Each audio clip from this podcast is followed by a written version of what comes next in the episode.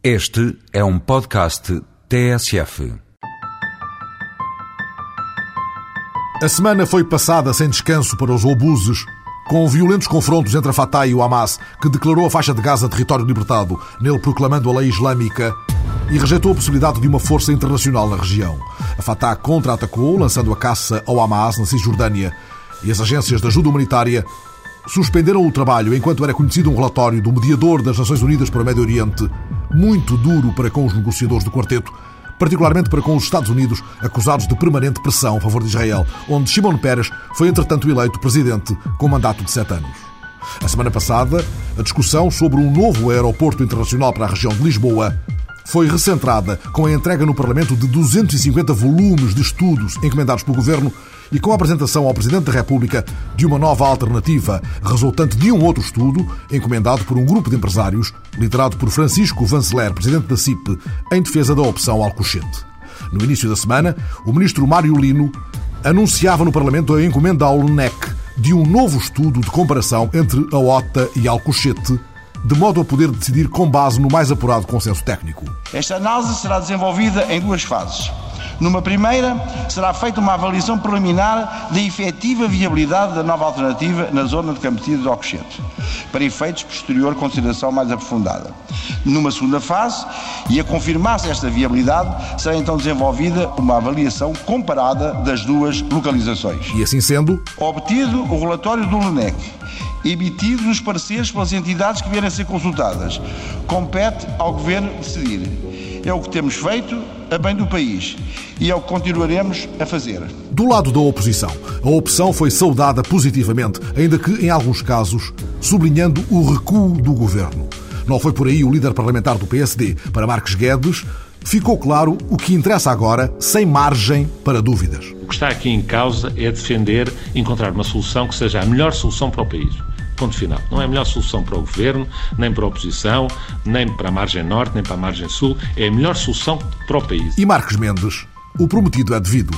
Estou a cumprir aquilo que prometi e saúdo o governo por este recuo e por ter admitido encarar outras soluções. É importante que assim seja, porque esta é uma questão nacional, porque é uma questão estratégica. Miguel Cadilho foi um dos que rejeitou a ideia de que tenha havido aqui recuo do governo. Pelo contrário, para o antigo ministro das Finanças, o que houve foi um avanço. Também Bruno Dias, do PCP, falou em evolução. É naturalmente uma evolução positiva que deu razão às nossas reivindicações, no sentido de serem estudados com todo o rigor eh, as várias alternativas em presença. No entanto, consideramos que é fundamental que eh, esta gestão e esta estratégia para os vários aeroportos do nosso país, que são aspectos fundamentais, quer para o turismo, quer para toda a economia portuguesa, seja efetivamente objeto de uma política de defesa do interesse nacional e não entregando eh, essas alavancas fundamentais à agenda e à estratégia comercial de algum grupo económico. Para José Sá Fernandes, houve recuo política e tecnicamente? Eu acho que politicamente há um recuo. A margem sul, em termos de interligação, quer com os portos, quer com as ferrovias, portanto Lisboa-Madrid, eh, é eh, de longe a melhor solução. A hipótese Portela mais um, eu acho que continua em aberto. Eh, ela não, é, não foi estudada devidamente. Os estudos de 94 e 99 até indicavam que a melhor solução em termos de, de ordenamento do território seria Montijo. E, portanto, acho que está tudo em aberto. É um recuo, é uma, um recuo político e é um recuo técnico. E Telmo Correia é um recuo é uma derrota. É um primeiro sinal de recuo e, desse ponto de vista, é uma primeira derrota do governo. Nós consideramos que este recuo é de assinalar e é importante. O CDS esteve sempre na primeira linha de oposição a esta teimosia, mas chamamos a atenção para o seguinte: é que não é só a questão de infraestruturas que está em causa. Há uma série de questões que têm que ser analisadas. E o que nós queremos e mantemos, desse ponto de vista, a nossa posição é um estudo comparativo, um estudo custo-benefício comparativo em relação não a duas hipóteses, mas a três hipóteses hipóteses possíveis, ou seja, margem norte, margem sul e Portela mais um. Reação de Sócrates. Qual recuo, qual carapuça? Eu acho que esse é um entendimento uh, que não se deve ter. Pelo contrário. Do que se trata, diz Sócrates, é de uma atitude responsável. O governo tem a atitude naturalmente responsável, sem pôr em causa as decisões que temos que tomar e que são urgentes para a construção do novo aeroporto, estudar por seis meses essa nova localização que nunca foi estudada nem nunca chegou a ser proposta. Por isso, o Governo espera sem reservas o resultado do estudo encomendado. Nós partimos para um estudo de espírito aberto, era o que faltava. Nós não fazemos estudos a fingir ou para pretender que só aceitamos os estudos que satisfaçam aquilo que eram as posições anteriores. Uh, era o que faltava. Isso não seria sério. Só a hipótese Portela mais um é que dá zero nas contas do Primeiro-Ministro. A hipótese Portela mais um verifica com satisfação deste estudo que também eles concordam que deve ser uma posição, uma, uma solução que não tem viabilidade. E não tem viabilidade por duas razões. Porque seria economicamente muito negativa construir duas infraestruturas, porque seria eh, negativo para a competitividade da infraestrutura.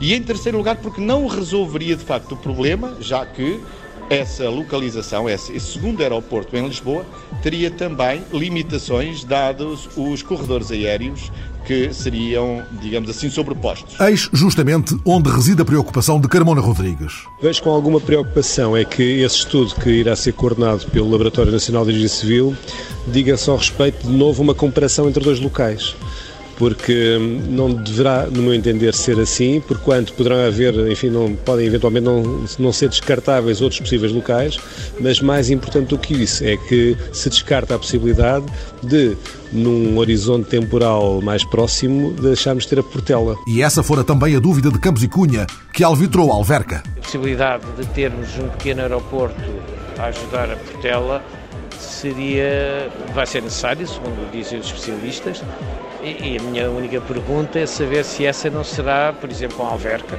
se essa não poderia ser também uma solução não só para dois, três anos, mas uma solução para 10 ou 20. Para Paulo Portas, é preciso continuar a pensar Portela. Melhorar a capacidade da Portela, cujas obras em curso elevarão o seu potencial para cerca de 18 milhões de passageiros, e apoiar a Portela com um aeroporto médio, destinado ao tráfego que mais cresce, os voos de baixo preço a partir de uma instalação já existente. Por exemplo, a base do Montijo. Mas, vai anotando o presidente do CDS, há perguntas a que o estudo do LENEC não pode responder. Ninguém pode exigir ou esperar do LENEC que responda a perguntas essenciais como esta: Quanto custa o novo aeroporto? Qual é o custo das acessibilidades? Quais as consequências no turismo? Quais as consequências no emprego do fecho da Portela? O dossiê dos custos de um novo aeroporto é algo que, para Augusto Mateus, uma das vozes mais escutadas neste debate, não deve justificar lamúrias. Por favor, não lamuriemos com números. Madrid gastou 6 bilhões de euros para poder ter próximo de 70 milhões de passageiros próximo de 2025-2030. Barcelona vai gastar 3 mil milhões de euros para poder ter 40 milhões próximo de 2025-2030. Portanto, esgrimir com 3 bilhões ou com 3 bilhões e meio ou com qualquer coisa desse tipo não faz rigorosamente sentido. Entretanto, António Costa ia-se preocupando com a facilidade e os custos do acesso a Lisboa. Das várias localizações que têm sido discutidas, o que me parece essencial do ponto de vista da cidade de Lisboa é que tenha que ter, seja assegurado um acesso que seja rápido, fácil, cómodo e barato. E sobre uns certos terrenos no fim da segunda circular? O que é decisivo para a cidade é que a cidade se pense, designadamente no âmbito de preparação do próximo PDM, o que é que quer fazer com os terrenos que vierem a ser libertados da Portela. Do lado das autarquias, houve movimentações mais coordenadas. À saída de uma reunião com o Ministro, Carlos Lourenço, o presidente da Associação de Municípios do Oeste, continuava a defender a OTA e perguntava e se os estudos nunca mais acabam? Há mais de 40 anos que se fala no aeroporto, sempre se apontou OTA, todos os estudos diziam OTA.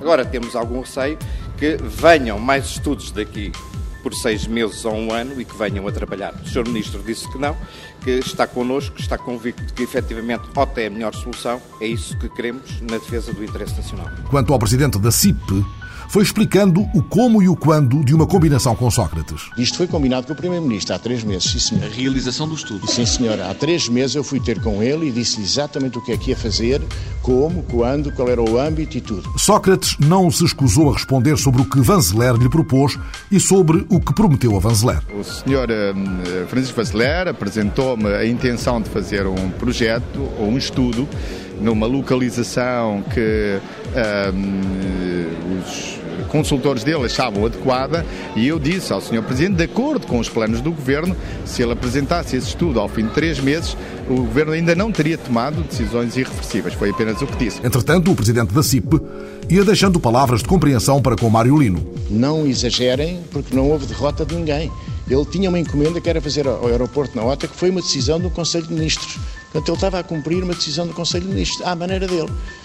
Se calhar de vez em quando excedeu-se, mas eh, vejam, no fundo, que ele não fez mais do que eh, aquilo que lhe foi incumbido em Conselho de Ministros. Alcochete, o novo lugar apontado no mapa onde um autarca, Luís Miguel Franco, defende o recurso a terrenos predominantemente públicos. Ora, estamos a falar de um campo de tiro de Alcochete, em que temos uh, 8 mil hectares de terrenos integralmente públicos e, portanto, sem problemas nem constrangimentos orográficos e achamos que a construção desse equipamento será muito menos onerosa e, portanto, será uma solução mais vantajosa do que a solução OTA. Na outra margem, Lisboa é a pista da mais acesa discussão em plena campanha, mas António Costa vai dizendo que, dos estudos, não sabe senão o que estava previsto para a OTA. Estava previsto, para além das ligações rodoviárias já existentes, uma ligação ferroviária com uma frequência de 10 em 10 minutos e um tempo de duração da viagem da Garda Oriente à OTA de 17 minutos. Estou certo que se o Governo vier a decidir outra localização, será possível assegurar para essa outra localização um acesso pelo menos tão bom como aquele que já estava previsto para a OTA. E Telmo Correia faz saber que lança a todos os candidatos o desafio de assumirem um compromisso quanto à posição da Câmara de Lisboa sobre o futuro aeroporto. Eu penso que seria muito importante que os candidatos à Câmara de Lisboa dissessem, é esse um bocado o meu desafio e uma proposta de compromisso, dissessem que a primeira decisão da Câmara Municipal de Lisboa deveria ser, se o Governo não aceitar a otimização da Portela e o estudo da possibilidade de Portela mais um, devia ser a Câmara, como uma entidade eh, independente, credível e com absoluta transparência, fazer no mesmo prazo em que o Governo se propõe fazer o estudo OTA ou Alcochete, fazer a Câmara um estudo Portela mais um. Já Fernando Negrão lança outros desafios, mais direcionados. Por exemplo, um desafio a António Costa para um debate a dois com o devido respeito pelos restantes. Com todo o respeito que merecem todos os candidatos, a verdade é que só dois disputam a presidência da Câmara: os candidatos do PS e do PSD. Por isso, espero que o Dr. António Costa não fuja a um debate comigo. A semana foi passada em dura negociação entre o governo e os sindicatos sobre o sistema de vínculos, carreiras e remunerações na função pública. Na manhã de quinta-feira, Nobre dos Santos, da FESAP, e o ministro Teixeira dos Santos assinavam o acordo que deixa de fora os outros sindicatos da administração pública. O sindicalista da FESAP vincou a importância do que for obtido quanto a vínculos. Nenhum trabalhador em nomeação definitiva terá o seu posto de trabalho em risco. Essa situação é uma garantia absoluta das partes que está traduzida em ata, está traduzida nas negociações, vai estar traduzida nos próprios projetos de lei. É evidente que tudo isto agora vai passar para a alçada da Assembleia da República. Nós esperemos que os senhores deputados tenham bom senso de analisar o diploma, não estamos aqui a mandar recados a ninguém, como é natural, mas estamos a dizer aos senhores deputados que é importante que eles tenham em atenção que este projeto de lei merece um consenso alargado das organizações sindicais da FESAP. Nobre dos Santos, da FESAP, pede bom senso aos deputados e aos sindicatos que não se dispuseram a colher os créditos. Pensamos que os 10 créditos são uma forma clara de desbloquear todas as situações de eventual bloqueio, uma vez que com os 10 créditos haja ou não haja orçamento nos serviços, é obrigatório que os serviços criem condições para dar o um impulso salarial aos trabalhadores que tiverem os tais 10 créditos. E, portanto, isso é bom para todos. Ao lado de Nobre dos Santos, o Ministro das Finanças valorizou os créditos que o acordo fixa no papel. Estas preocupações orçamentais têm que ter uma visão mais ampla e de mais médio e longo prazo, de modo a garantir que os trabalhadores, quando tenham um bom desempenho, não possam ser eh, ignorados e esquecidos. E José Sócrates veio aplaudir a cereja no bolo que, no seu entender, este acordo representa. É, digamos assim, o último diploma estruturante para a reforma da administração pública e um contributo importantíssimo para que a administração pública portuguesa possa ser uma administração de qualidade, baseada nos princípios do mérito, da avaliação, e do bom desempenho. Esta foi a semana em que o Presidente não se ficou pelo Messenger, num gesto para a inclusão, seguido de perto pela repórter Ana Catarina Santos. O Presidente da República aventurou-se no Messenger, mas pouco. Depois dos cumprimentos, bom dia, Sr. Fernando Santos, bom dia, Sr. Presidente, Cavaco Silva quis passar do Messenger à voz. Podemos comunicar oralmente? Teclou no portátil. Com certeza, foi a resposta. Muito bem. Bom dia, Sr. Presidente. Muito bom dia outra vez. Então, como tem sido a sua vida nestes 15 dias em que tentou sobreviver utilizando os sítios online? Do outro lado respondia Fernando Santos, um invisual que se apostou a tentar sobreviver duas semanas fechado em casa apenas com um computador ligado à internet. Foi uma experiência positiva, embora não sendo propriamente um teste de sobrevivência, penso que estaria em condições de o enfrentar se fosse necessário. Mas a experiência despertou uma enorme curiosidade ao Presidente. Mas quais foram as principais dificuldades com que se deparou? As dificuldades são muitas, sites sem alta voz e para os invisuais há ainda o problema da formação. Foi muito um autodidata? No seu caso? Sim, sim, sim. Caso? Bastante.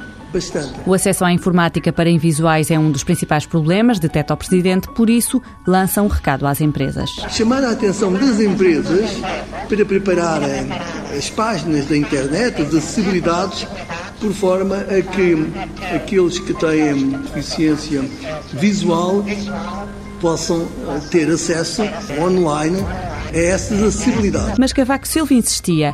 Como se sobrevive assim só com um computador? Última pergunta. Já encomendou o seu almoço para hoje? O que é que vai almoçar? O almoço não foi encomendado na net, a fome era de conhecimento informático. O Presidente da República patrocinou a iniciativa e aplaudiu a ACAP. Cavaco, no outro lado da linha. O 10 de junho levaram o Presidente a Setúbal, entre o mar e a Rábida de Sebastião da Gama, Cavaco Silva insistiu na necessidade de contrariar a resignação. Anunciou um novo roteiro da ciência com janela para o mar e enalteceu as Forças Armadas, para cuja modernização é necessário investimento. Qualquer processo de transformação implica investimento. A execução das leis de programação militar e de programação de infraestruturas constituem, por isso, peça-chave da modernização e operacionalidade do sistema de forças nacional. São investimentos avultados, mas necessários, que podem e devem ser rentabilizados, alargando o seu emprego a outras missões de interesse público, para além das de natureza estritamente militar, evitando a duplicação de meios e promovendo o aproveitamento de recursos humanos altamente qualificados. Na véspera, o Presidente abrira os Lusíadas na primeira página iniciando uma corrente de leitura e de escrita que se espalhou pelas escolas da cidade sem ameias, estrofe a estrofe. As armas e os barões assinalados que do ocidental praia lusitana, por mares nunca de antes navegados, passaram ainda além da Tabrubana, em perigos e guerras esforçados, mais do que permitia a força humana, e entre a gente remota identificaram novo reino que tanto sublimaram. E mesmo sem dobrarmos todas as tormentas, ou vencermos todos os adamastores, estava a semana passada.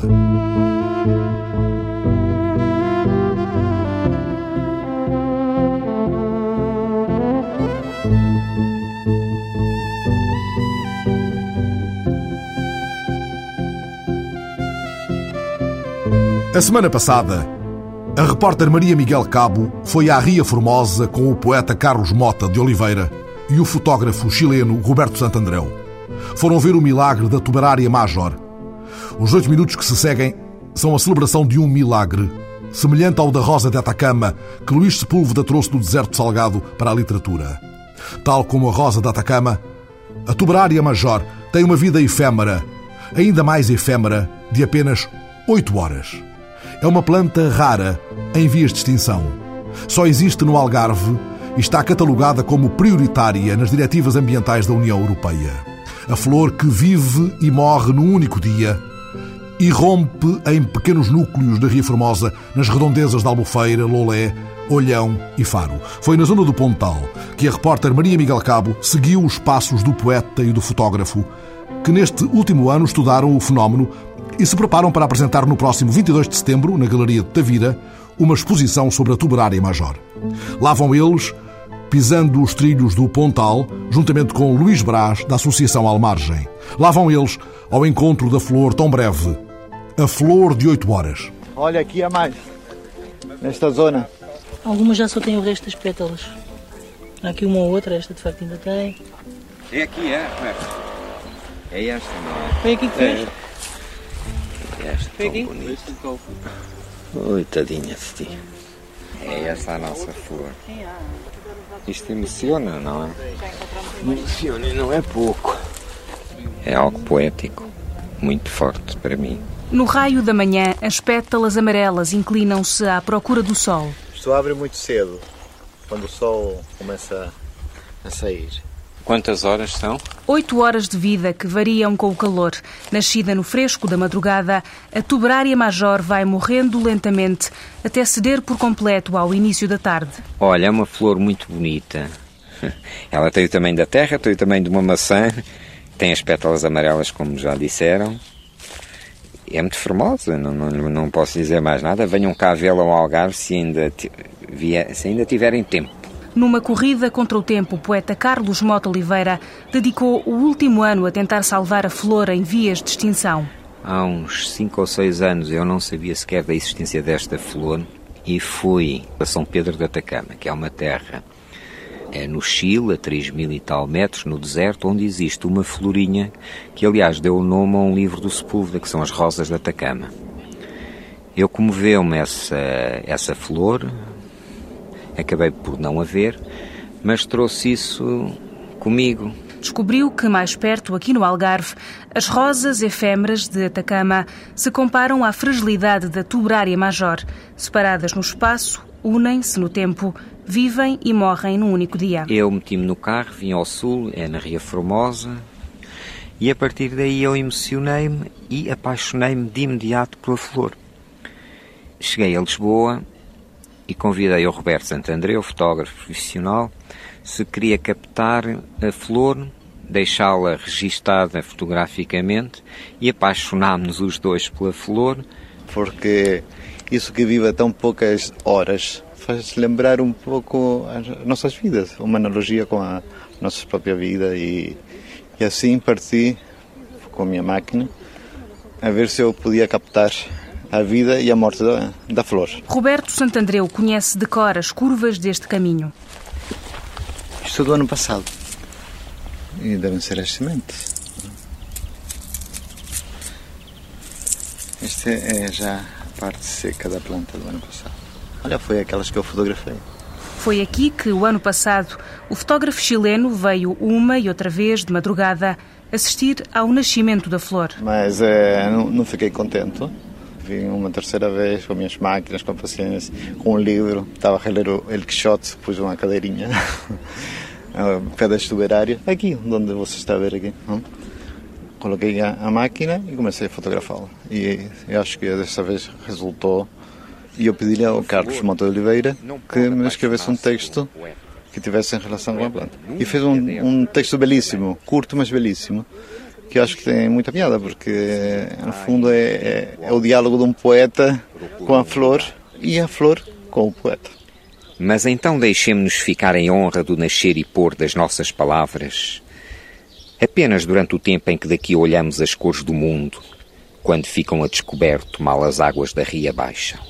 A tranquilidade destas águas vive cada minuto mais ameaçada pelo turismo. Luís Braz, da Associação Ambientalista Almargem, traz no mapa do Algarve a certeza de que os núcleos da tuberária major são cada vez menos. Isto é só para ter uma ideia de portanto, a distribuição da planta incide apenas no território do Algarve, exclusivamente nestes quatro concelhos, Albufeira, Lolé, Faro e Olhão, mas a grande maioria das plantas de facto ocorre em dois núcleos, que é este do Pontal, nos concelhos de Faro e Lolé, e este núcleo do Garrão, já aqui já no concelho de Lolé. No total, são pouco mais de 20 hectares condicionados por fatores de risco. A ameaça de, em termos urbanísticos, da pressão urbanística ou urbano-turística, se assim quisermos chamar, e que já levou inclusive ao desaparecimento de alguns núcleos, alguns que nós nem sequer chegámos a conhecer, mas enfim, depois há várias situações, as questões de, de, da deposição de entulhos, da circulação de veículos em espaços que é suposto não haver, como é o caso, não é? e com o impacto direto brutal que existe, mas também em termos de ocorrências de situações mais complicadas, como é o caso dos incêndios. Nós já tivemos vários incêndios nas áreas da ocorrência da tuberária e que derivam, sobretudo, dessa ausência de gestão do território. Na sombra deste núcleo, no Pontal, a tuberária Major vive e morre rodeada de luxo. Os campos de golfe são, aliás, o cartão de visita da estrada que conduz a esta pequena reserva. No outro núcleo, na Quinta do Lago, nasce muito em breve um empreendimento autorizado por uma medida de exceção do governo, que suspende assim o PDM de Lolé. Para o Executivo, requalificar a oferta turística justifica que um terreno abandonado tenha tido a valorização súbita de 30 milhões de euros. O que estamos a falar é de um precedente grave, porque o próprio PDM não concebia aquela intervenção naquela área. Eh, os PDMs foram aprovados por assembleias municipais, foram aprovados superiormente pelo Conselho de Ministros. De facto, o Estado eh, tem que ser também coerente nas opções que toma. E neste caso nós achamos que não foi. Porque de facto o que temos ali é uma área que está classificada como florestal de proteção no plano diretor municipal de Lolé e que por uma decisão política ou administrativa superior passa de repente de florestal para urbano.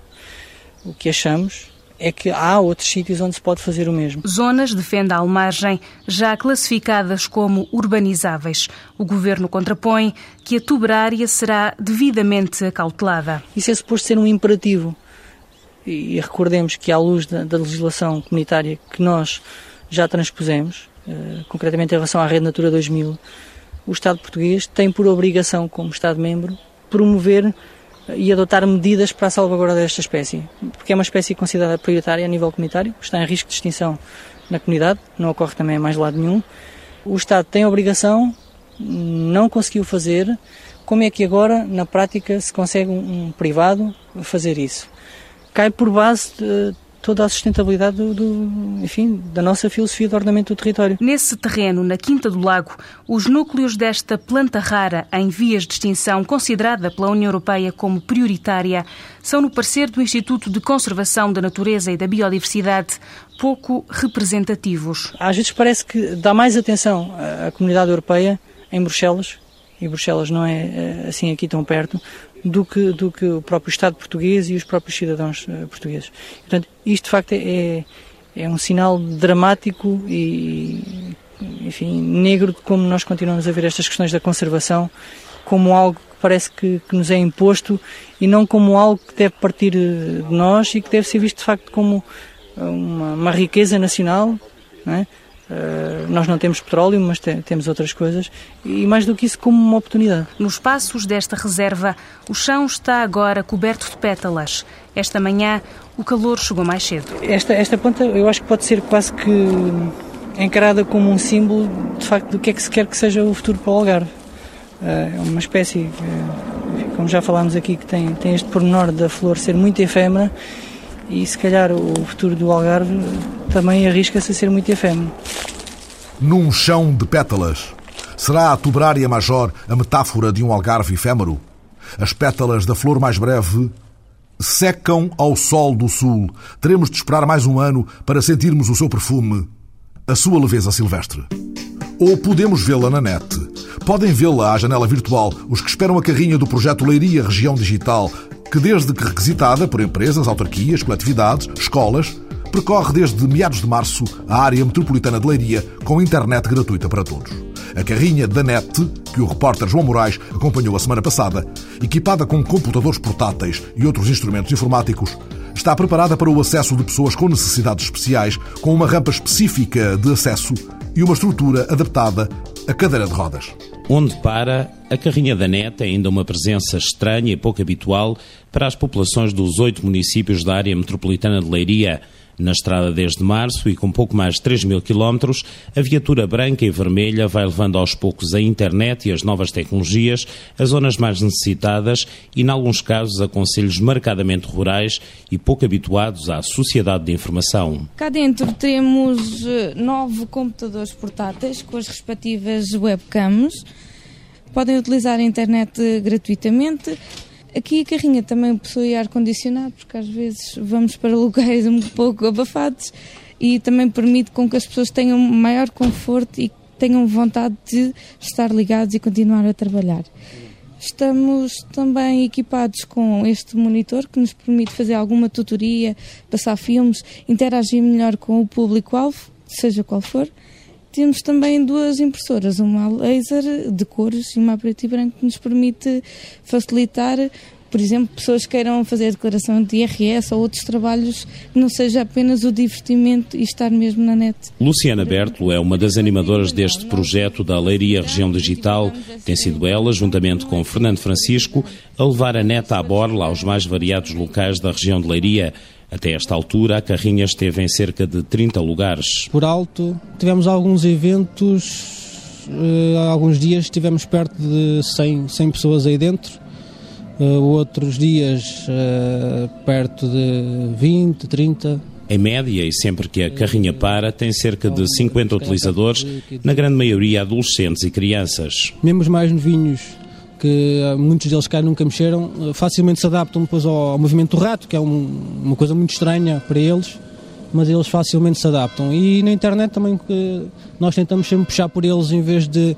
Tentamos levá-los para, no início da, da internet, primeiro a explicar o que é um ambiente de trabalho, depois logo direcioná-lo para, para, o ícone, para eles saberem que, para onde que eles fixam muitas coisas, têm de ir àquele ícone e, e depois tentamos levá-los, por exemplo, a conhecer uh, esse tipo de sites de, com, com, animações, com histórias, com jogos. Os mais adolescentes já têm uma utilização diferente dos portáteis e da internet. A webcam é mais para aqueles que já têm idade ou já têm conhecimento do Wi-Fi, do Messenger, uh, desse tipo de Google Talk, esse tipo de comunicações online. E então eles procuram captar uma imagem deles para conseguir divulgar aos amigos e, e dizer, olha, estive na carrinha e tirei esta foto. É esse o objetivo com que eles usam a webcam. Mas a carrinha pretende também chegar aos mais velhos, em alguns casos, aos info-excluídos. Agora também temos marcado dos dois eventos onde vamos começar a, a trabalhar já com pessoas com mais, mais idade.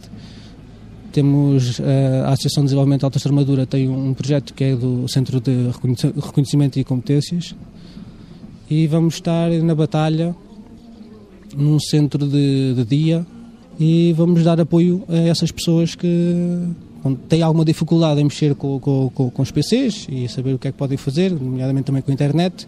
Será se calhar o primeiro contacto vamos ter com um, um, grupo de pessoas com uma faixa etária mais alta. Em breve, uma nova carrinha vai juntar-se a esta.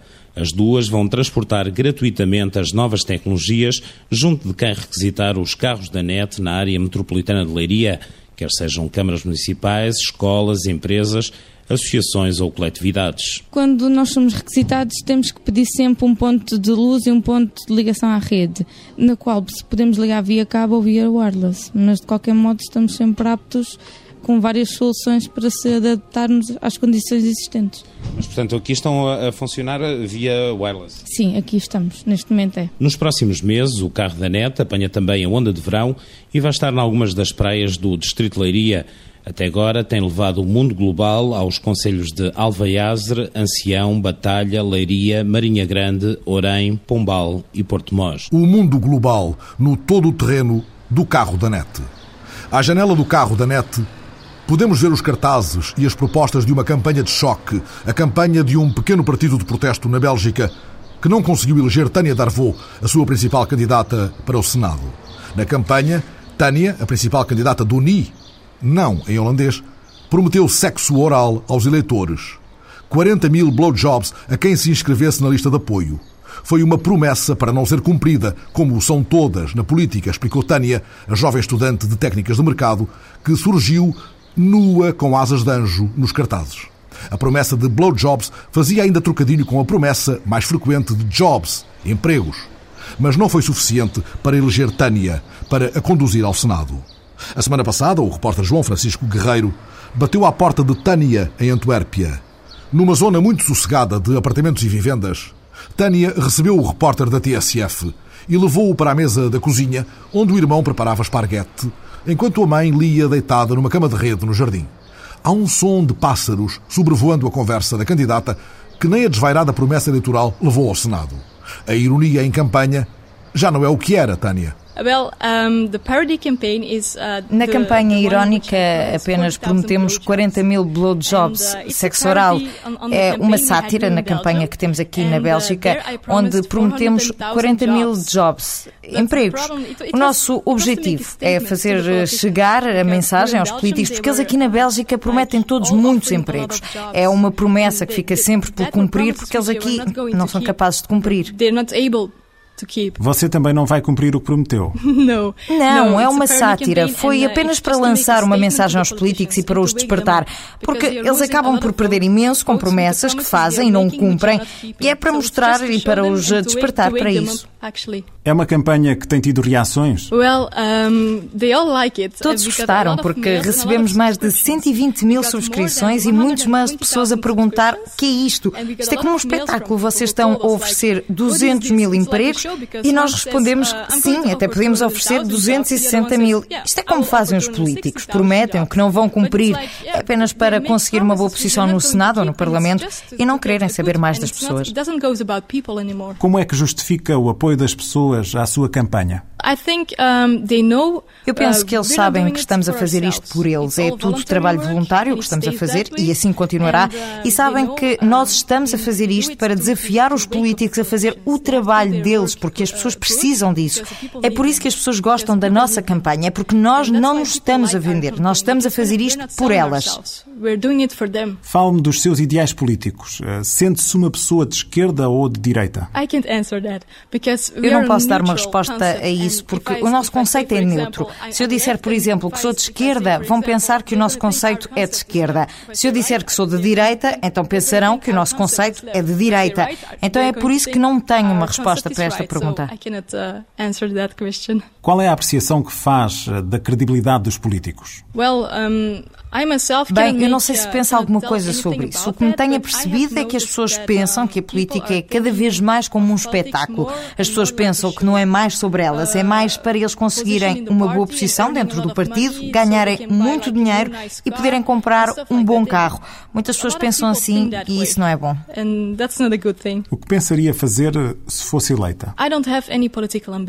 Eu não tenho quaisquer ambições políticas. Se eu fosse eleita, eu devolveria todo o dinheiro para o governo porque eu não quero receber qualquer dinheiro com a política. Vou ocupar o lugar, vou procurar implementar o nosso conceito na lei e depois vamos colocar o nosso nome ao lado dos outros partidos. Os políticos vão poder ver quantos votos perderam para nós, quantas pessoas estão insatisfeitas com o partido deles. É um conceito como o voto em branco na Bélgica. Não existe ninguém que o tenha representado. É um conceito. Os políticos vão saber se fizeram ou não um bom trabalho. Se eles não estiverem a fazer um bom trabalho, eles devem devolver o dinheiro que recebem. Isso faz-os a pensar duas vezes. Então o nosso sistema é mais como um mecanismo de controle. Quais são as lições que tira desta iniciativa? Eu aprendi muito, falei com muita gente. Eu sei que por vezes há um descontentamento com os políticos e isso é uma pena. Os políticos não são ouvidos. Então o que eu aprendi é que a política faz-se pelas pessoas e poderá estar mais próxima das pessoas. Os políticos devem ouvi-las mais, estar permanentemente rodeados de gente, porque isto é sobre as pessoas. Não está arrependida de fazer a campanha desta forma? Voltaria a fazer o mesmo? Yes, I would. Sim, faria o mesmo, porque nós temos alcançado muitas pessoas e temos dado conta que também temos tocado muitas pessoas de outros países da mesma forma. Uh, ok, podemos não ter feito tanto com os belgas. Na realidade, milhões de pessoas têm sido atingidas com este conceito. E isto é o mais importante, tocar as pessoas e ajudá-las. Então eu faria o mesmo outra vez. Não sei se voltaria a posar da mesma forma, porque eu gosto de roupas práticas e não sai por aí dessa maneira. Mas foi necessário para passar a nossa mensagem mensagem e para despertar os políticos para o que estávamos a fazer. Não lhe parece que na sua campanha a mensagem política sai ridicularizada. Não, eu não penso isso, porque o nosso conceito tem argumentos. Temos tocado as uh, pessoas e chamado a atenção dos políticos e isso é muito importante. Temos conseguido a atenção dos média e isso é o mais importante, porque assim vamos ser capazes de levar a nossa mensagem às pessoas. Por isso, mesmo que as pessoas pensem que é ridículo por causa dos empregos ou dos blowjobs, sexo oral, vão saber o que está por trás disto. E isso é o mais importante. Não importa se votam em nós, mas que fiquem a conhecer o conceito conceito e que existe aqui uma possibilidade para eles. Como é que pensa proteger a sua reputação depois desta campanha? Well, um... Bem, eu não penso. A reputação. Nunca pensei muito na minha reputação, porque não vejo como uma pessoa importante. O importante é o conceito. O mais importante é chegar às pessoas e falar-lhes no nosso conceito. Tânia Dervo, as ideias é que contam. Votos e blowjobs levam-os o vento. O vento que tantas respostas trouxe a Bob Dylan por estes dias galardoado com o Prémio Príncipe das Astúrias das Artes. Dylan rende a Almodóvar no prémio prestigiado que lhe há de dar na cerimónia oficial em outubro 50 mil euros e uma cópia de uma escultura de Miró. O que o prémio enaltece é o enlace feliz entre a canção e a poesia. Dylan, trauteado na peça da jornalista Rita Costa, a semana passada nesta rádio, uma vida cheia de música, farol de mais do que uma geração, tantas respostas e perguntas ao vento das canções. Ao longo de 45 anos e de outros tantos álbuns, foi do folk ao rock, passando pelo gospel e pela música pop. Robert Aller Zimmerman, o verdadeiro nome de Bob Dylan, começou cedo na música e na poesia. Com apenas 10 anos, escreveu os primeiros poemas e ainda na adolescência aprendeu sozinho a tocar piano e guitarra. No início, diz Dylan, o que interessava era a sonoridade. O primeiro disco surge em 1962 e é dedicado ao folk tradicional. No ano seguinte, o álbum Free Willing Bob Dylan consagra-o e o tema Blowing in the Wind é adotado pelos movimentos dos direitos civis. Esta e outras músicas tornaram-se clássicos de protesto dos temas sociais e políticos como o racismo, a injustiça social, a Guerra Fria e a Guerra do Vietnã. Bob Dylan faz poesia. Afastado dos palcos e das gravações durante dois anos por causa de um acidente de moto, Bob Dylan regressa em 1968 com um álbum influenciado pela música country, tendência que se prolonga no trabalho seguinte, Nashville Skyline, que trouxe mais um clássico de Dylan, Lay, Lady Lay. Lay, lady, lay, lay across my big bed. Os anos 70 foram o período mais controverso e polémico na carreira de Dylan. Fez sucesso com Desire, álbum que esteve cinco semanas no top americano, mas quando se voltou para o gospel foi mal acolhido pela crítica. Ainda assim, conseguiu vencer um Grammy com a canção Gotta Serve Somebody. Yes, indeed, you're gonna have to serve somebody. Em 1983, afasta-se da fé cristã e volta às origens. Consegue um equilíbrio artístico. Os anos 90 são anos de consolidação. Bob Dylan volta a gravar folk tradicional sem se importar muito com o apelo comercial. O último, Modern Times, lançado ano passado, voltou ao ranking dos mais vendidos nos Estados Unidos e a poesia continua. Hey, Mr. Tambourine Man, play a song for me. In the jingle jangle morning, I come following you. Mr. Zimmerman, Príncipe das Astúrias, no vento da semana passada.